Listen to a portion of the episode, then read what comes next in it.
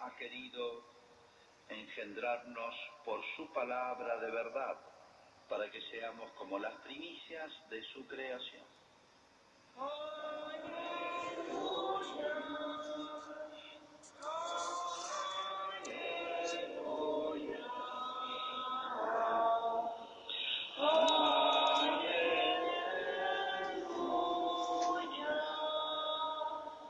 El Señor esté con ustedes.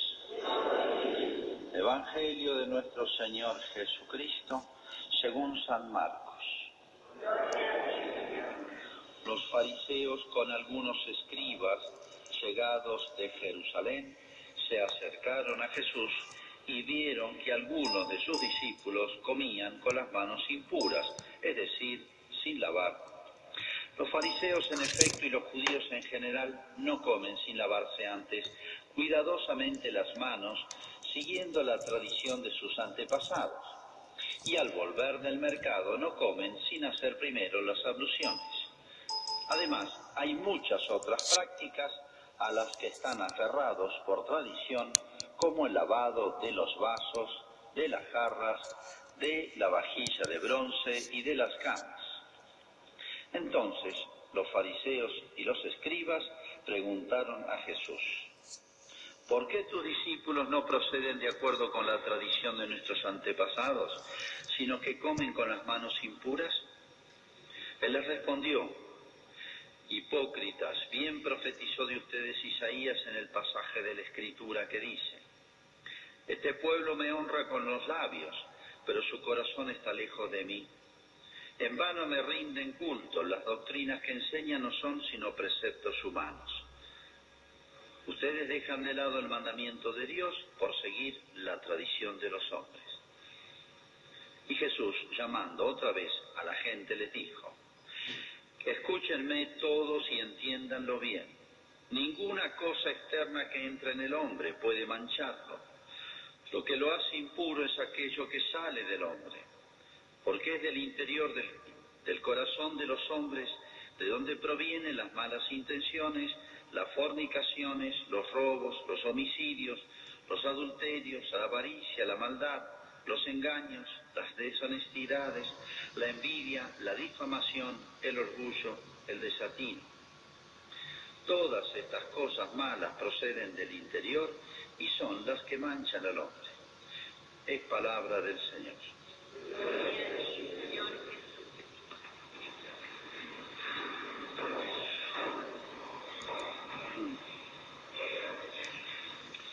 Aunque no lo dice directamente, se pueden dar cuenta por el texto que se enojó Jesús esta vez. Y no es la única. En otras oportunidades dice Jesús, lleno de ira, expulsó a los mercaderes del templo. Pero acá, si leemos el texto, le dice hipócritas, bien profetizó de ustedes Isaías. Eso se lo dice a los que lo ponían a prueba, a los fariseos y a los escribas. Y dice que después llamó a toda la gente y les dijo, escúchenme todos y entiéndanlo bien. Por las palabras estas, da la impresión que no lo ha dicho así todo amablemente, sino que lo ha dicho con un poco de enfado, un poco de enojo o un poco de fuerza, se puede decir. Se ve que el tema es importante. Si Jesús se enoja es porque es importante. Bien, acá eh, corrige un defecto que era muy arraigado en los judíos y que es arraigado en el ser humano, es de todos los tiempos. Acordémonos siempre esto, los defectos, las faltas que alguna vez cometió una persona, las puede cometer otra en cualquier lugar del mundo hasta el fin de los tiempos, pues nosotros somos siempre iguales.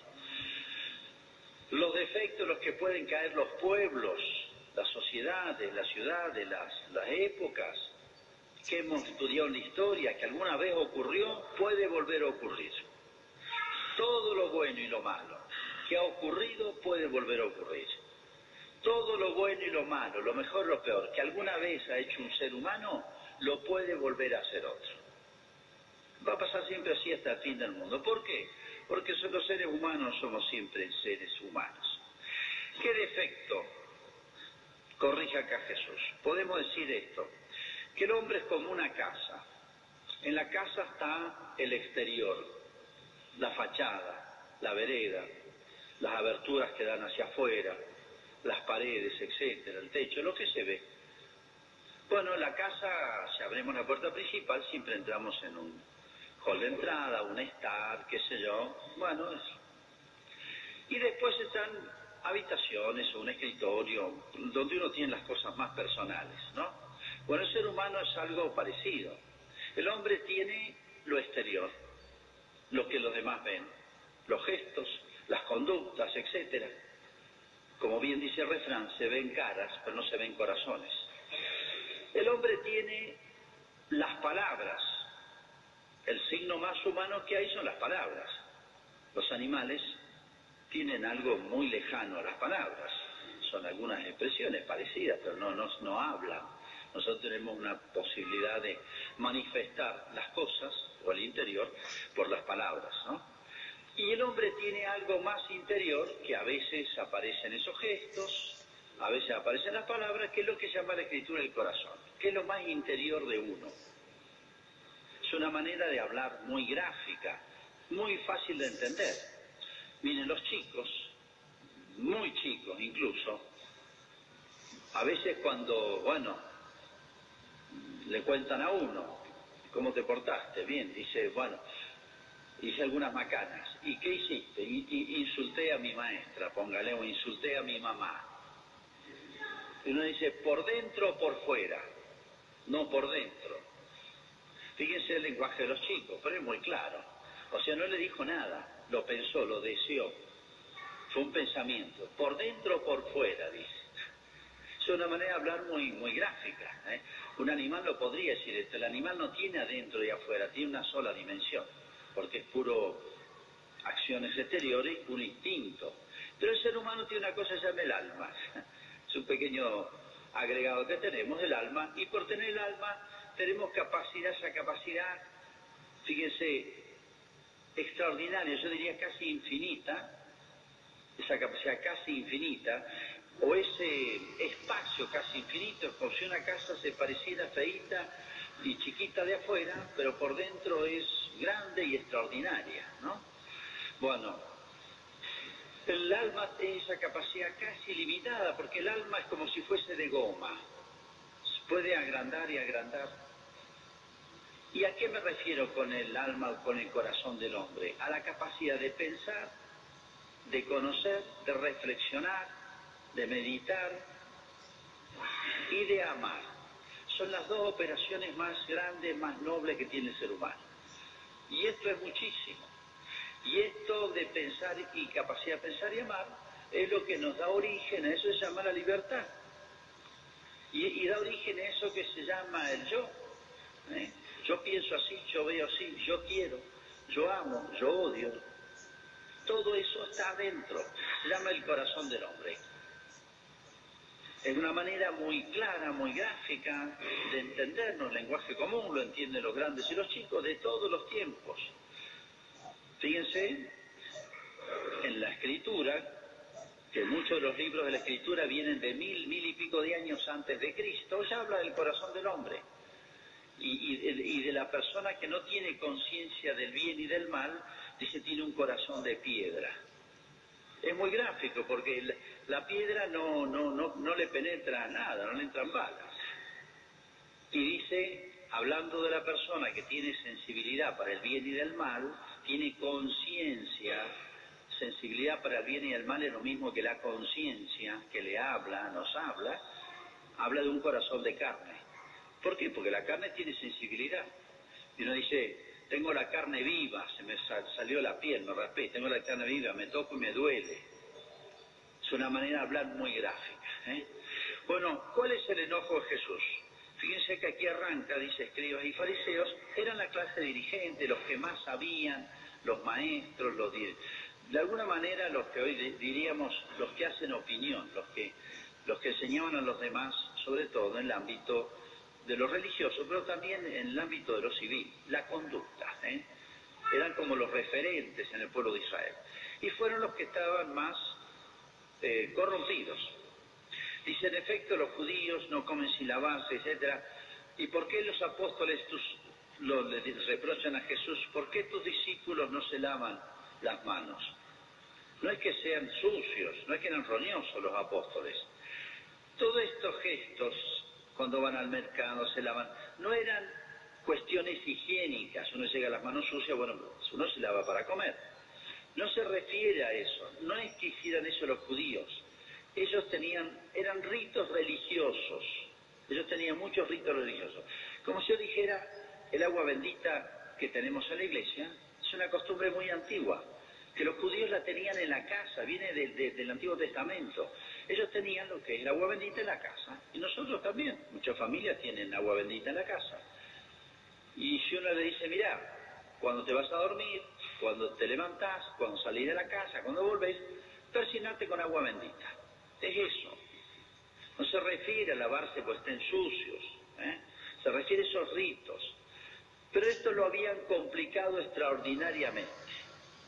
Y entonces lo que reprocha Jesús a estos hombres es que lo único que observaban eran los gestos exteriores, como la fachada de la casa. Y por dentro podía estar desordenada, sucia, desarreglada, todo eso no importaba. ¿Qué es lo que dice Jesús? Bien habló de ustedes un profeta, Antiguo Testamento. Este pueblo me honra con los labios, pero su corazón está lejos de mí. Es decir, nosotros a veces podemos llevar exteriormente una vida recta, correcta, y los demás que nos ven nos dice buena persona, etcétera, pero hay que ver, Dios va más a lo profundo, a lo más humano. Lo más nuestro es lo interior. Lo más nuestro son mis pensamientos y sobre todo lo que yo quiero, lo que yo decido. Cada persona es lo que él decide por dentro. No tanto las conductas y las palabras que pueden ser un poco acomodadas a, lo que a no disgustar a los demás, agradar, etc. No sabe, uno tiene una cierta educación, una cierta conducta. Y está bien eso. Pero es más importante lo que hay dentro del alma. En el corazón del hombre, que es lo más humano, repito, es donde está nuestra inteligencia y nuestra voluntad obrando, antes de convertirse en palabras o en gestos, son pensamientos y deseos. Uno obra conforme a lo que tiene adentro. Y eso es lo más importante, es lo más humano. Y ahí es donde anida el bien o el mal. Porque bien, ve lo que dice Cristo, del interior del corazón del hombre es de donde provienen las malas intenciones, las fornicaciones, los robos, los homicidios, adulterio, avaricia. ¿Qué se refiere a todo eso? Nuestras faltas exteriores, antes de ser exteriores, son interiores. Y hay otra cuestión acá. Digo que este es un defecto universal. Porque a veces, si la perfección del hombre consiste en ordenar su vida a Dios viviendo correctamente, conforme a, las reglas, a los códigos morales, a los códigos evangélicos, no es solamente en los actos exteriores, o sea, cumplir con ciertas cosas exteriores, que es lo que hacían los fariseos, sino sobre todo que eso exterior refleje, responda, esté en coherencia con lo interior. Entonces, si yo digo, refiriéndome a Dios, Padre nuestro que estás en los cielos, santificado sea tu nombre, hágase tu voluntad, no es simplemente que yo lo rece, sino que yo realmente a Dios lo piense, lo, considere como mi Padre y saque y viva en, consecuencia con eso. Cuando digo santificado sea tu nombre, estoy deseando que, el, eh, eh, eh, que Dios sea reconocido en toda la sociedad, en los hombres y especialmente en los más cercanos que tengo yo, en mi familia, en los que Dios me ha puesto cerca. Venga a nosotros tu reino. ¿Qué es lo que deseamos? Que, las conductas humanas respondan, el reino de Dios significa eso, que todas las conductas humanas respondan al, al código evangélico, digamos. Hágase tu voluntad en la tierra como en el cielo, etc. Estamos pidiendo entonces que en la tierra no solamente en mi vida, en mi alma, sino en los demás, sino en los demás, reine la voluntad de Dios, reine el Evangelio, ¿eh? los ejemplos y las enseñanzas de Cristo, digamos. O sea, lo estoy deseando y lo estoy intentando. Por eso El Padre Nuestro no solamente es una oración excelente por todos lados, sino que el Padre Nuestro, si lo siguiéramos petición por petición, educa el corazón del hombre. El Padre Nuestro, decía un gran doctor de la Iglesia, se llama Santo Tomás, el Padre Nuestro no solamente es una oración excelente por lo que pide, sino en el orden que pide y porque el Padre Nuestro educa el corazón del hombre, por poner un ejemplo. Educa el corazón del hombre. Si uno rezara, si uno escuchara los textos de la misa, y no solamente si ya lo sabe de memoria le salen casi mecánicamente a uno, sino que lo fuera eh, eh, diciendo con el alma, con el corazón, igual que nuestras oraciones, eso educaría el corazón humano. Uno puede darle a Dios cosas exteriores y bueno, nos cuesta un poquito. Asistir a misa es, dedicarle tiempo, es dedicarle comodidades. Yo renuncio a estar tomando mate en mi casa o dormir un rato más y vengo acá. Exteriormente hago una cosa buena. Ya con eso está todo. Eso es lo que decían los fariseos. Y eso es lo que le acusa a los fariseos Jesús. No, no basta eso. Es más importante lo que uno le da interiormente. Lo, último que no nos renunciamos a entregar a Dios es el corazón, es el amor de sí. Por eso Cristo dijo, si, si alguien, si alguno, el que quiera seguirme, níguese a sí mismo. Ese níguese a sí mismo, o sea, el corazón es la capacidad de amar, sobre todo, no lo vuelque sobre su propio yo. Níguese a sí mismo, o sea, tome su cruz y sígame, o sea, ponga en la voluntad de Dios, ponga en el querer de Dios, ponga en los mandamientos de Dios su más grande amor. Esto no es autodestruirnos, esto no es no querernos, sino es querernos bien, ordenadamente. Lo último que le entregamos, lo último que retenemos para nosotros es el corazón. A veces le podemos dedicar a Dios muchas cosas, pero nos guardamos, por así decir, el yo, lo más profundo de nosotros, el amor a nosotros mismos. Hacer nuestra voluntad, querer que se haga nuestra voluntad, querer tener razón. Fíjense en cuántas conversaciones, obsérvenlo hoy, mañana, en estos días, en cuántas conversaciones siempre aparece el yo. Aunque estén hablando del tiempo, que estén hablando de los gustos, de la música, lo que sea, yo, yo, yo, yo, el yo aparece siempre por todos lados. Y bueno, no podemos ocultar a veces que nuestra vida está demasiado centrada en nuestro yo. Y eso es una manera de amor de sí mismo.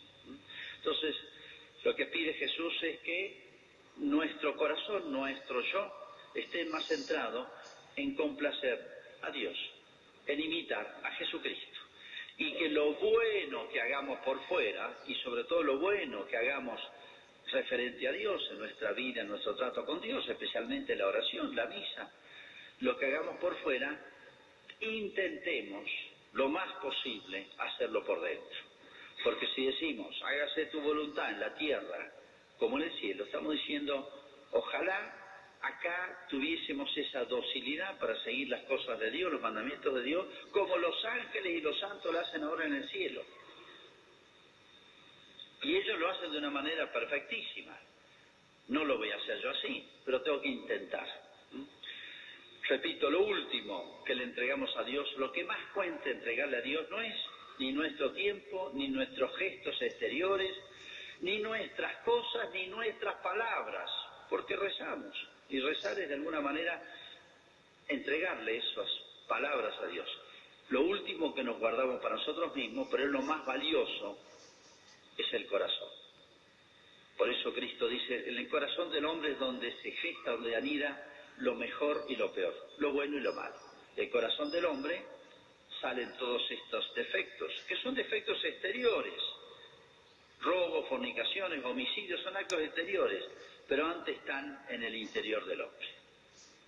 Y también lo bueno, amarás al Señor con todo el corazón, todo el alma, toda la mente y toda la fuerza. Donde quiere ubicarse Dios, Cristo, es en el corazón del hombre, lo más interior. Hoy nos cuesta tener vida interior. Fíjense que vivimos una cultura del ruido, vivimos una sociedad del ruido y ahí hay medios técnicos para que haya mucho ruido. ¿A qué me refiero? ¿No está prendida todo el día la radio en la casa? ¿O el televisor? ¿O mita y mita? ¿Hasta mediodía la radio y después el televisor?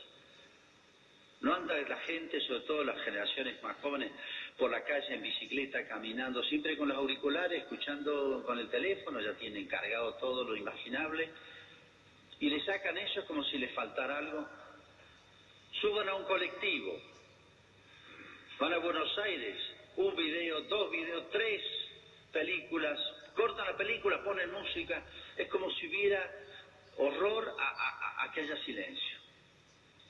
Lo vuelven loco a uno, por lo menos a mí me vuelven loco, ando con tapones por todos lados.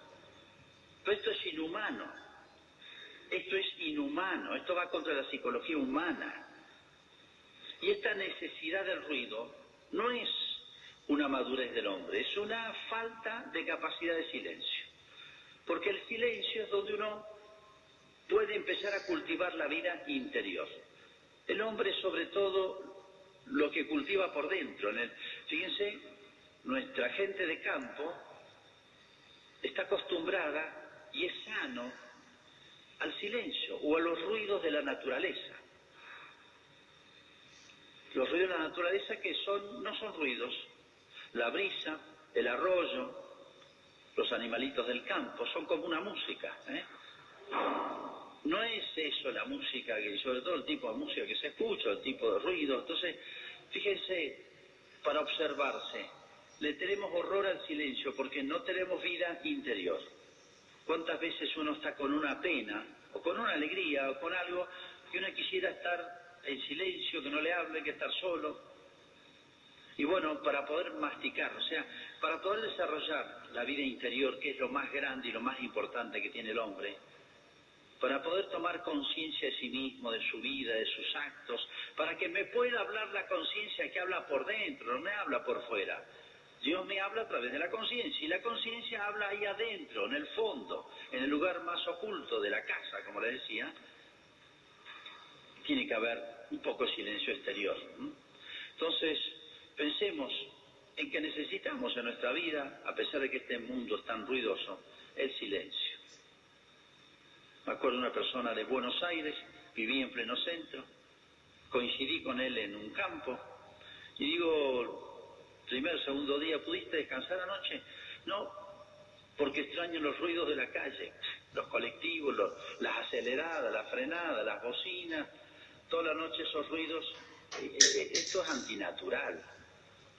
Claro, estaba tan acostumbrado, yo no podía vivir sin los ruidos de los autos, ni de noche. Esto es inhumano.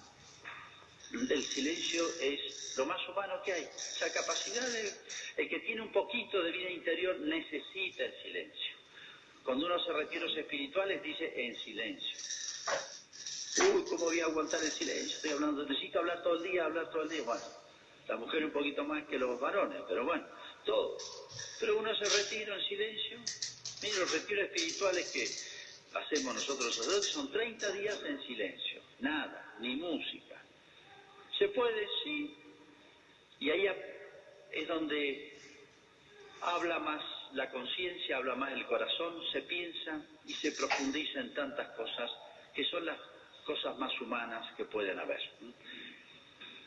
Hoy se nos eh, imposibilita esa capacidad de reflexión con tanto ruido, con tanto ruido, y no solamente perdemos autonomía, entonces nace lo que los sociólogos hablan hace más de 100 años en la humanidad, el hombre masa.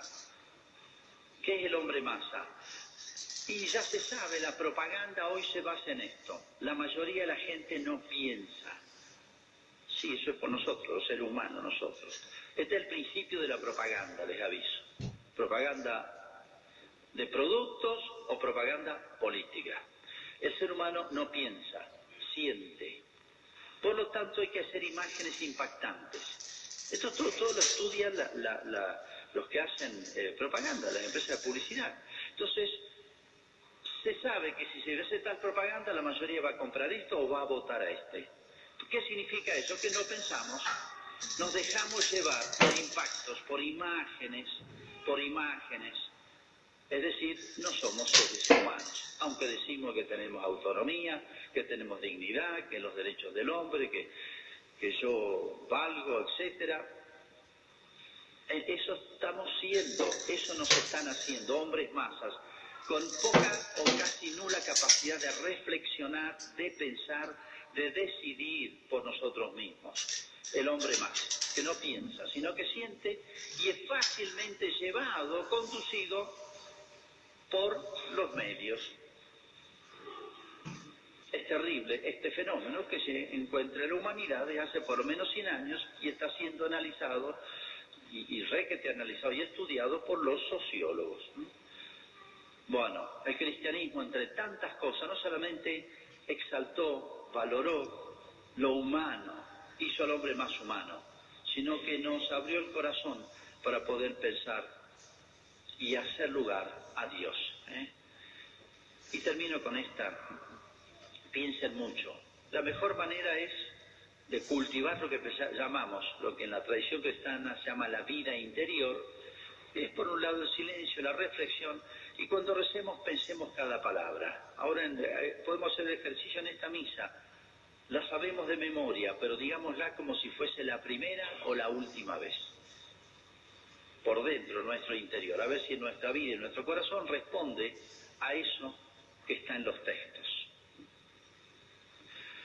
Y acuérdense de esta frase que les dejo para pensar. Es de la Sagrada Escritura, el libro de los Proverbios. Por encima de todo, vigila tu corazón, porque en él están las fuentes de la vida. Vamos a hacer nuestra profesión de fe. Creo en un solo Dios, 父，都。